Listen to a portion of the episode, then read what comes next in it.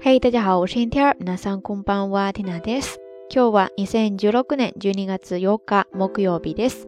今天是二零一六年十二月八号，星期四。哎呀呀，小伙伴们，今天缇娜收到情书啦！呃，开玩笑哈，其实呢，就是之前缇娜不是搞了一个双十一分享大会吗？就是大家通过留言区跟缇娜分享大家网购的经历，然后就从中抽出几位幸运的朋友。 然后通过网购，就是淘宝那边哈，呃，送出几份小礼物。今天呢，有其中一位朋友收到了这一份礼物，就通过微博那边来告诉缇娜，发了一个微博博文哈，他是这样说的：什么都没有买的日子里，突然冷不丁的收到了快递的短信，想了想，应该是缇娜寄过来的小礼物，特别期待是什么。然后在数据结构课上突然想起来这样一句情话，改变一下，大抵是如此。你说十一点四十有快递，我从九点钟开始就感到幸福。礼物已经收到啦，很喜欢，留言也收到了，很开心。燕天儿么么啾。哎呀，你说大白天的就收到这么一条让人高兴的短消息，哎，要不要那么幸福呀？不过呢，这也让缇娜想到了今天的节目当中要跟大家分享的一些日语表达方式。首先就是刚才缇娜提到的情书，因为刚才这位朋友哈，他改编的那两行情书，我觉得还挺有感觉的。那在日语当中，情书呢，首先大家可以记住一个外来词，就是 labureta，labureta，labureta，ですね。然后它本身就有一个单词叫做 koibumi。恋文， 恋文，汉字写作恋文，爱恋的恋，文章的文，恋文，ですね。呃，这两个单词呢，相比较起来，缇娜个人还比较喜欢后者，恋文，毕竟是表意文字嘛，所以说看到这个文字，瞬间也会很有感觉哈。然后呢，我们接着来看关于这个爱恋的恋跟它相关的其他的一些单词哈。首先有一个很常用，叫做恋しい。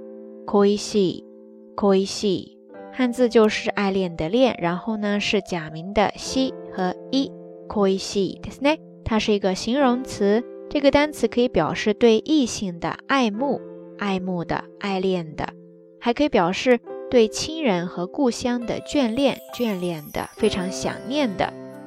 我们还是来举一个例子吧，比方说，この歌を聞いてたら思わずふるさとが恋しくなった。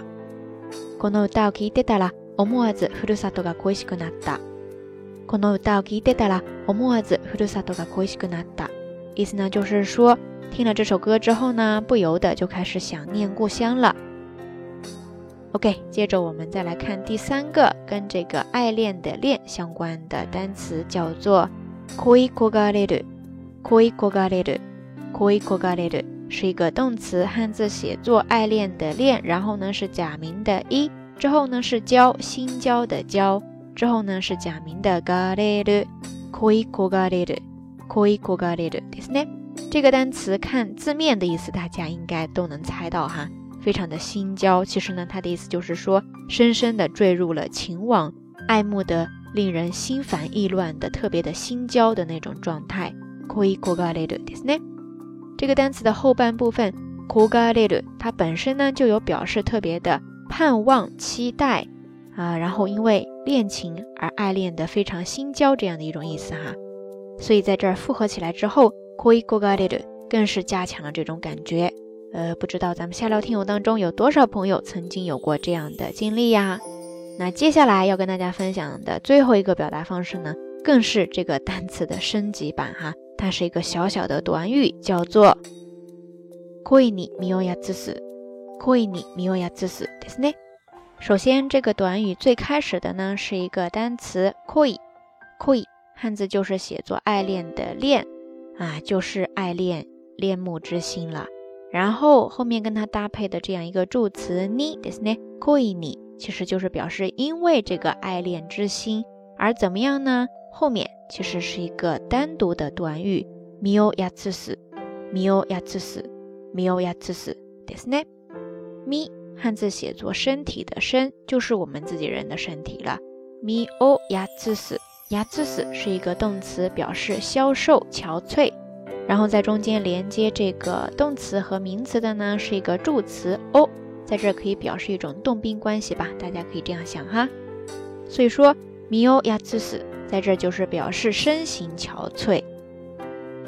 那再和刚才的前半部分合起来，会你米欧亚兹斯，会你米欧亚兹斯，意思呢就是说因为爱恋而变得身形憔悴。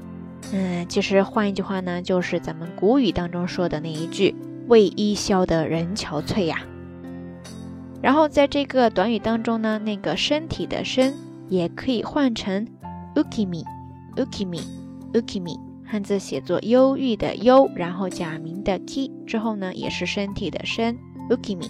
这个时候 ukimi 就是表示苦愁之人，多愁之身，就比刚才那个更进一步了。所以合起来，你也可以说“恋にウキミオヤズス”，“恋にウキミオヤズス”，“恋にウキミオヤズス”，也是同样的意思哈。 OK，以上呢就跟大家介绍了好几个跟爱恋的“恋”相关的一些表达方式。本来高高兴兴的一个开头哈，不知道为什么讲到后面就非常的忧伤啊。不过也不要紧了嘛，大家就当做一个小小的知识点，把它记住就行。然后今天的节目当中，想要跟大家。互动的一个话题呢，就是你有收到过或者说送出过情书吗？呃，择日不如撞日，那今天咱们不妨就开启一个小情书征集活动吧。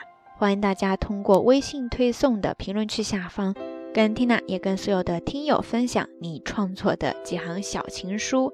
然后呢，点赞最高的前五位吧，嗯，不，前六位吧，六六大顺嘛，前六位朋友呢。，Tina 会从日本这边寄出明信片，就当是圣诞节的小礼物吧。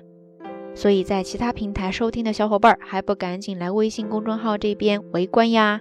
咱们的微信公众账号就是“瞎聊日语”的全拼，然后每一期节目的相关音乐信息、知识点总结以及一日一图都会附送在每一期的推送当中的，欢迎大家点击查阅。然后这次活动的截止日期就定在北京时间这周天的晚间二十四点零点啦。而且最关键的是，微信推送这边留言区最多只能贴出五十条留言来，所以大家要抓紧时间哦。Tina 会在下周一的节目当中公布名单的，期待大家的积极参与哦。好啦，夜色已深，Tina 在遥远的神户跟你说一声晚安。